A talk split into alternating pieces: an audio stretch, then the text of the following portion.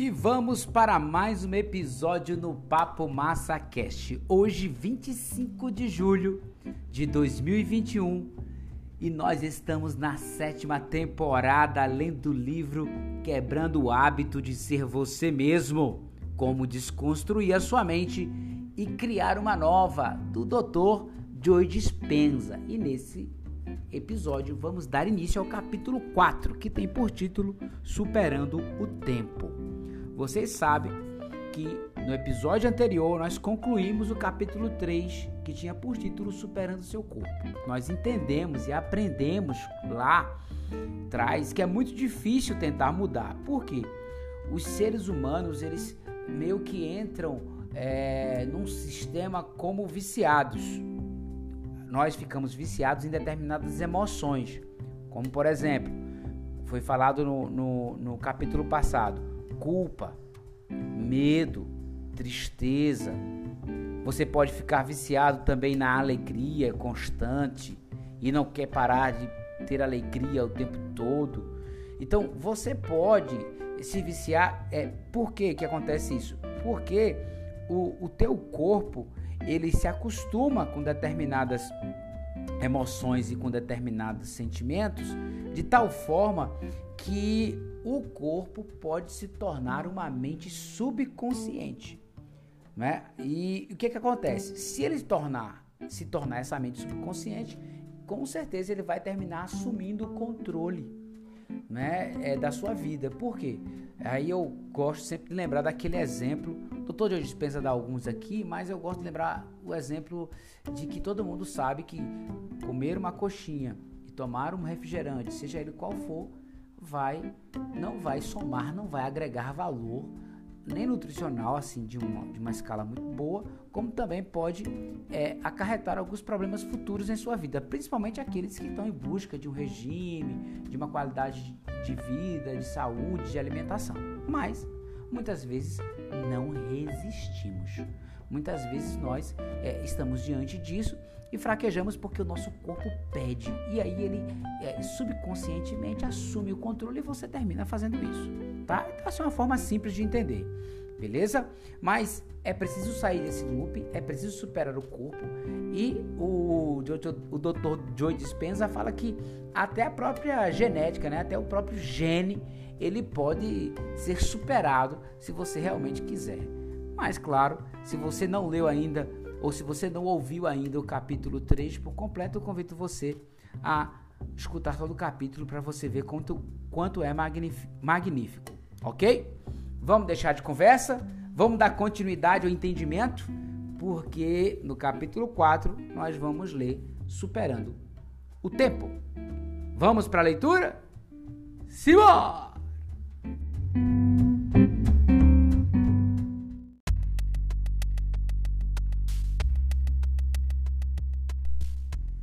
Capítulo 4 Superando o Tempo Muito já foi escrito sobre a importância de se permanecer no presente. Eu poderia citar estatísticas de tudo, desde dirigir distraidamente até divórcios, para sustentar a noção de que as pessoas realmente têm dificuldade de permanecer no momento presente.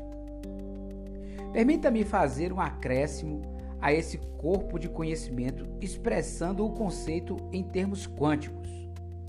No presente, todos os potenciais existem no campo.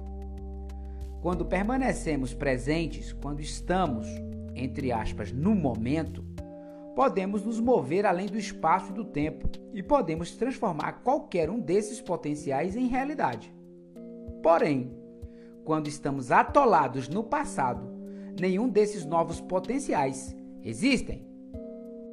Você aprendeu que, quando tentam mudar, os seres humanos reagem de forma muito parecida a viciados, pois ficam viciados em estados químicos de ser que são familiares. Você sabe que, quando tem um vício, é praticamente como se seu corpo tivesse uma mente própria. À medida que eventos passados desencadeiam a mesma resposta química que a do incidente original, seu corpo pensa que está vivenciando novamente o mesmo evento. Uma vez condicionado a ser a mente subconsciente ao longo desse processo, o corpo assume o lugar da mente. Ele se torna a mente e, portanto, pode, de certo modo, pensar. Eu comentei como o corpo torna-se a mente devido ao ciclo de pensar e sentir, sentir e pensar. Mas existe outra maneira para isso ocorrer, baseada nas memórias passadas. Funciona assim: você tem uma experiência que tem uma carga emocional. Daí você tem um pensamento sobre esse evento passado específico. O pensamento torna-se uma memória que então reproduz reflex, reflexamente, perdão, a emoção da experiência. Se você fica pensando nessa memória repetidamente, ela e a emoção fundem-se em uma e você, entre aspas, memoriza a emoção.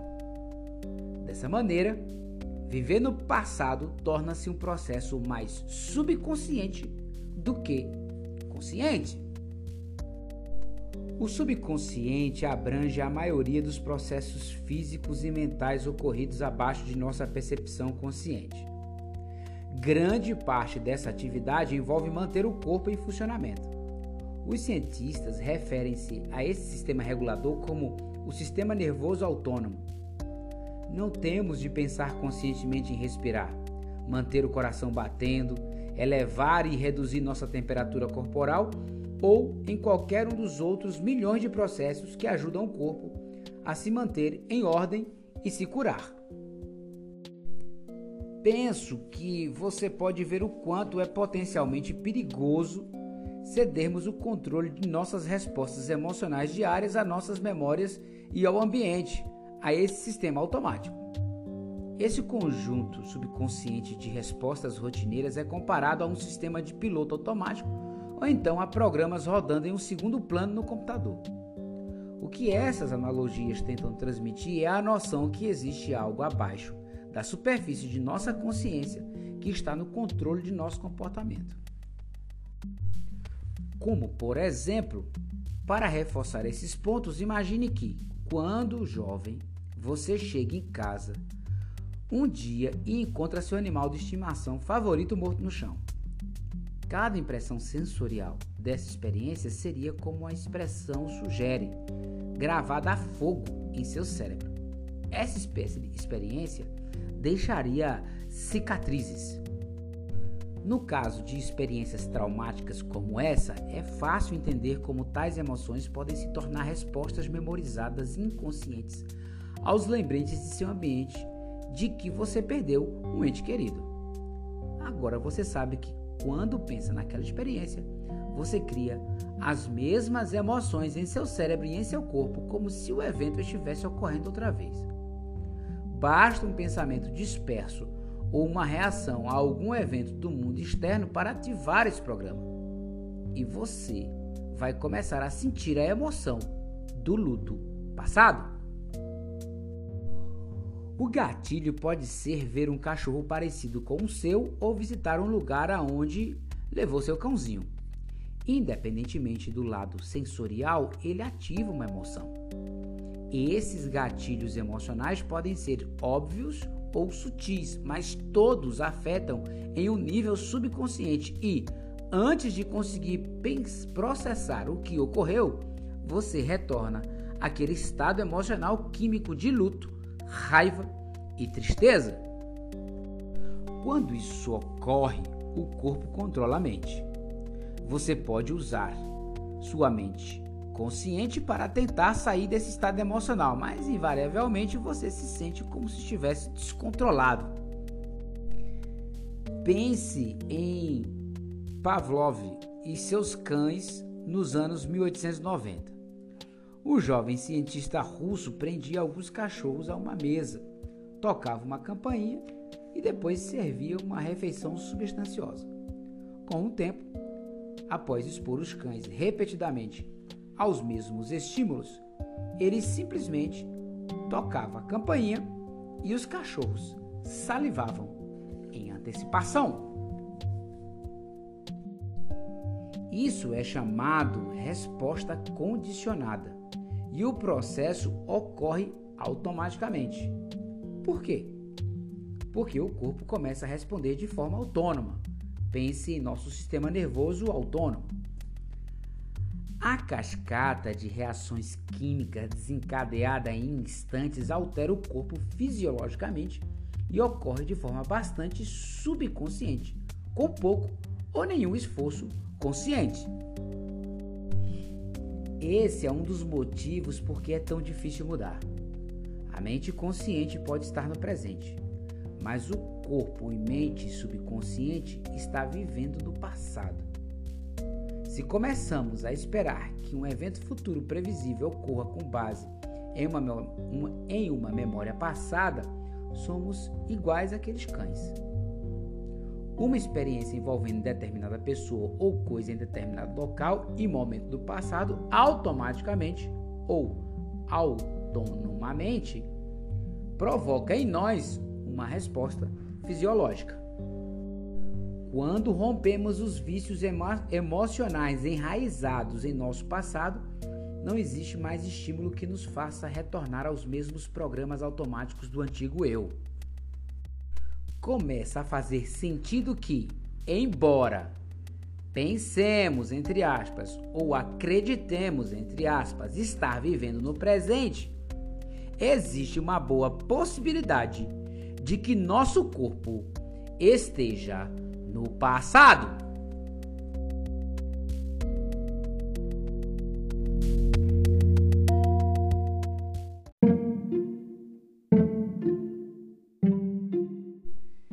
Emoção, humor, temperamento e traços de personalidade, condicionando o corpo a viver no passado. Infelizmente, a maioria de nós como o cérebro sempre funciona por repetição e associação, não requer um grande trauma para se produzir o efeito de o corpo tornar-se a mente. Os mais ínfimos gatilhos podem produzir respostas emocionais que parecem fora de nosso controle. Hum, por exemplo, você está dirigindo para o trabalho e para na cafeteria de sempre, que está sem café de avelã, o seu favorito. Desapontado, você resmunga para si mesmo como uma empresa desse tipo não consegue manter um estoque ou em estoque um tipo de sabor tão popular. No trabalho, você se irrita ao ver um carro na sua vaga preferida do estacionamento. Ao entrar em um elevador vazio, fica exasperado ao descobrir que uma pessoa antes de você apertou todos os botões. Quando finalmente entra no escritório, alguém comenta: O que aconteceu? Você parece meio abatido. Você conta o ocorrido e a pessoa se solidariza. Você resume: Estou mal-humorado, mas vou superar. A verdade é que não vai. O humor é um estado de ser químico, geralmente breve, que é a expressão de uma reação emocional prolongada. Algo em seu ambiente, neste caso, a incapacidade do barista em atender suas necessidades, seguida de aborrecimentos menores, dispara uma resposta emocional. As substâncias químicas da emoção não se exaurem instantaneamente de modo que os efeitos duram um tempo. Chamo isso de período refratário, o período após a liberação inicial e até a diminuição do efeito. É óbvio que quanto maior o período refratário, maior o tempo que você experimenta esses sentimentos. Quando o período refratário químico de uma reação emocional perdura de horas a dias, trata-se de um humor. O que ocorre quando o humor recentemente desencadeado perdura? Você ficou meio desanimado desde aquele dia e agora olha ao redor durante uma reunião com a sua equipe e tudo em que pensa é que a gravata de uma pessoa é horrível e que a voz anasalada do seu chefe é pior do que o som de unhas arranhando um quadro negro.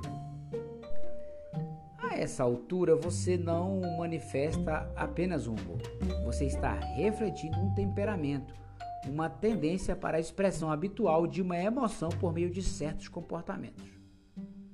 Temperamento é uma reação emocional com um período refratário que dura de semanas a meses. Por fim, se você mantém o período refratário de uma emoção por meses e anos, essa tendência transforma-se em um traço de personalidade. Nesse ponto, as demais pessoas o descreverão como amargo, ressentido, zangado ou crítico. Nossos traços de personalidade, portanto, frequentemente têm base em nossas emoções passadas. Na maior parte do tempo, a personalidade, o modo como pensamos, como agimos e sentimos, está ancorada no passado. Assim, para mudar nossa personalidade, devemos mudar as emoções que memorizamos. Temos de sair do passado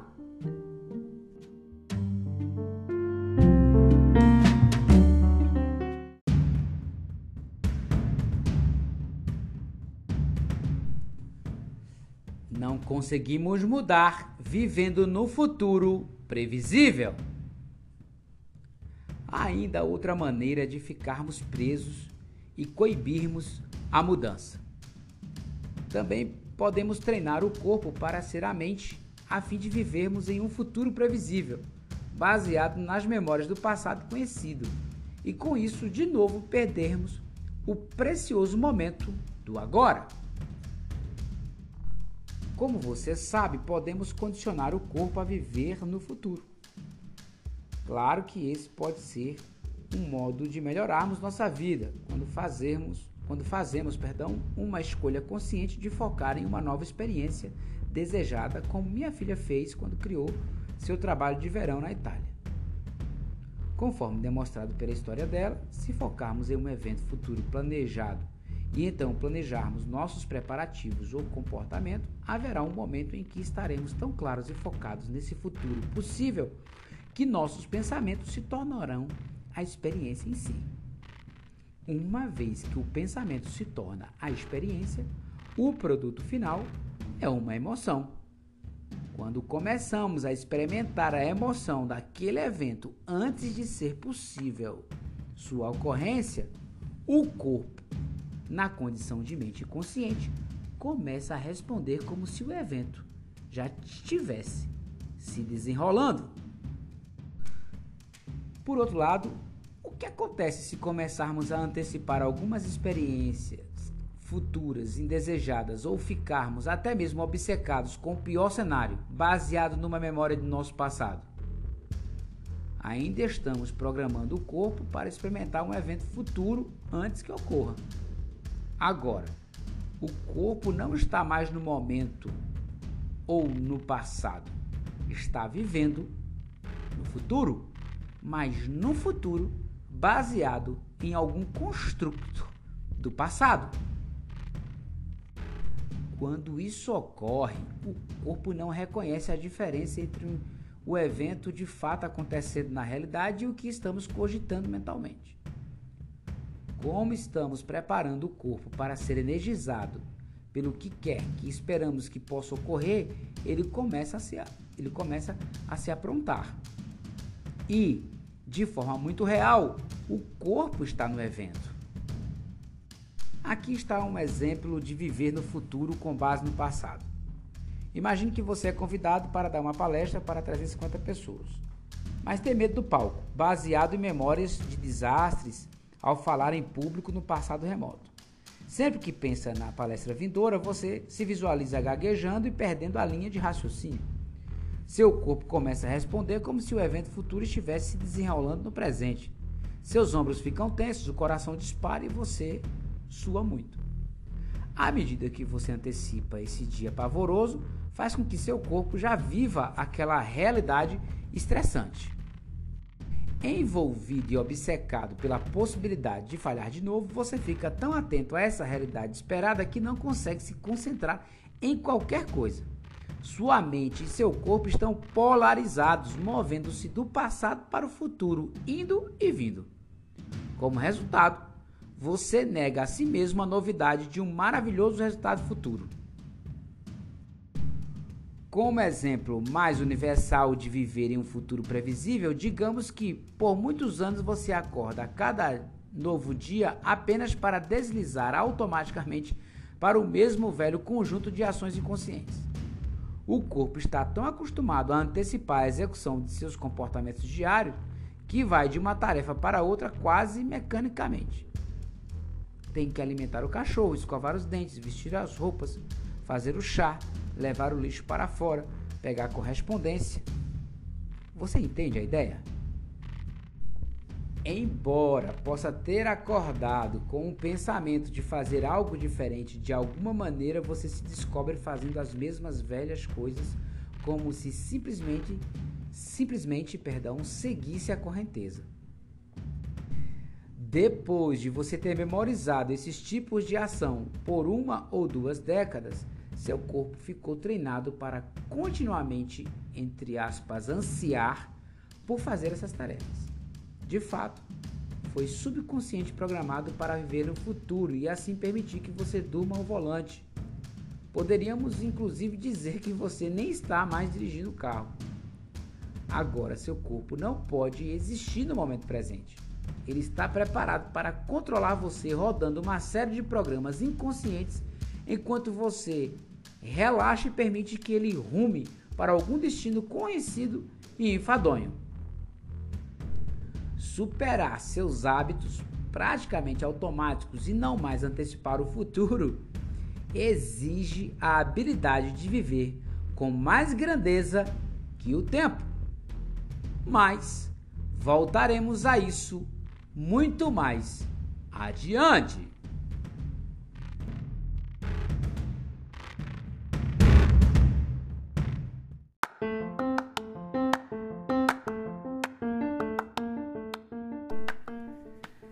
Meus caros ouvintes, minhas amigas, meus amigos do Papo Massa Cast. Eu acredito que você começou a entender aí em que labirinto muitas vezes nos encontramos. O que eu gosto, o que eu gosto, perdão, do Dr. Joe Dispenza é que ele usa uma linguagem que, pelo menos do meu ponto de vista, parece ser muito simples de você entender. Muita gente fala sobre a importância de viver o agora, o momento, se livrar do passado, não antecipar o futuro para evitar algum tipo de sofrimento. E ele aqui de forma muito simples começa a colocar para a gente que isso acontece baseado naquilo que nós sentimos, né? naquilo que nós vivenciamos. Repare bem, ele fala sobre a memorização das emoções. Quando você memora uma emoção passada, que essa emoção ela é ruim, você, ele explica que, que dependendo de algum gatilho, essa emoção ela se reanima e aquela situação, aquela memória que você tinha daquela tragédia, daquela coisa desconfortável que você viveu, ela vem à tona novamente no seu cérebro, causando todo o mal-estar do passado nesse momento presente. Então, não é que você vai voltar ao passado, vamos dizer assim, é, encontrar um buraco de minhoca e de repente para 1980, 1995 ou 2005. Mas no corpo, fisicamente, você sente talvez aquilo que você sentiu há 10 anos.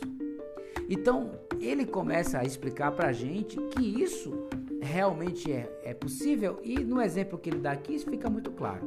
Outra coisa interessante é que, por que, eu falei labirinto? Porque ele diz o seguinte: olha, você não pode estar vivendo no momento presente, no dia de hoje, com emoções que você registrou em sua memória e no seu corpo no passado. Senão você pode perder né, e deixar de desfrutar algo bom aqui e agora.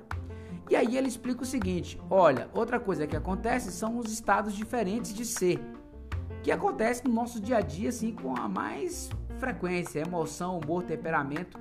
né? juntamente com o traço de personalidade. Tudo muitas vezes começa com humor diante de alguma coisa que acontece. Se isso se tornar uma coisa rotineira, né? E ele fala que é refratária em sua vida, isso passa a virar um temperamento. E se de repente isso demora ainda muito mais de forma refratária a chegar a se passar anos, pode terminar se tornando um traço de personalidade. Então tem gente que não, não, não nasceu ranzinza, se tornou ranzinza. Né? Então assim, então você precisa realmente trabalhar isso. Isso é uma coisa. E outra coisa importante que ele explicou é o seguinte, olha, você tem que evitar né, isso aí para poder tentar viver uma vida diferente daquilo que você sentiu no passado. Ele está muito apegado, preste bem atenção, ao que se sente no corpo, ao que você vivencia né, na, na sua matéria, né, no, na, na sua fisiologia, beleza? Só que ele diz o seguinte: mas cuidado, no afã de antecipar o futuro, se você antecipar esse futuro baseado numa memória passada, numa emoção passada, você pode estragar também a sua vida. E aí ele dá o exemplo da palestra de, de, pessoas que falam em público, que é bem legal. Imagina que se você teve uma experiência, eu mesmo particularmente, tive uma experiência terrível no passado, né? Eu já fui vaiado em sala de aula fazendo a apresentação de um produto que eu queria vender. E se eu fosse, se eu fosse ficar pensando nessa experiência, eu jamais faria treinamentos e palestras, jamais realizaria treinamentos como eu já fiz para mais de 700 pessoas no mesmo auditório. Ao longo da minha carreira, já falei para mais de 15 mil pessoas. Então, o que acontece? E isso porque eu me desvencilhei daquele momento. Eu acho que é muito palpável isso que ele fala aqui. Então, você precisa é, entender que na hora de observar o futuro, você não pode levar o futuro uma emoção do passado e esquecendo com certeza de viver o que você poderia viver no momento presente. Então, olha que labirinto. É claro que ele vai explicar um pouco melhor mais à frente, mas a gente fica nesse circuito. Peraí, uma hora ele diz que é importante antecipar o futuro, quer dizer, sentir como se já estivesse conquistando isso, quando é algo positivo, quando é, quando, quando é algo maravilhoso na sua vida, ele manda fazer isso. Mas cuidado para você não ter algum resquício de alguma coisa do passado que já é velha e termina atrapalhando esse, esse seu projeto, né? essa sua idealização do futuro. E termina que impede você, muitas vezes, de reagir no presente da forma ideal como deveria. Beleza? É, vamos dar continuidade a esse capítulo, ele é muito pequeno e no próximo episódio nós já concluímos o capítulo Superando o Tempo. Tá bom, gente? Bem, quero agradecer a tua audiência. Eu sou Emanuel Silva e esse é o Papo Massa Cast.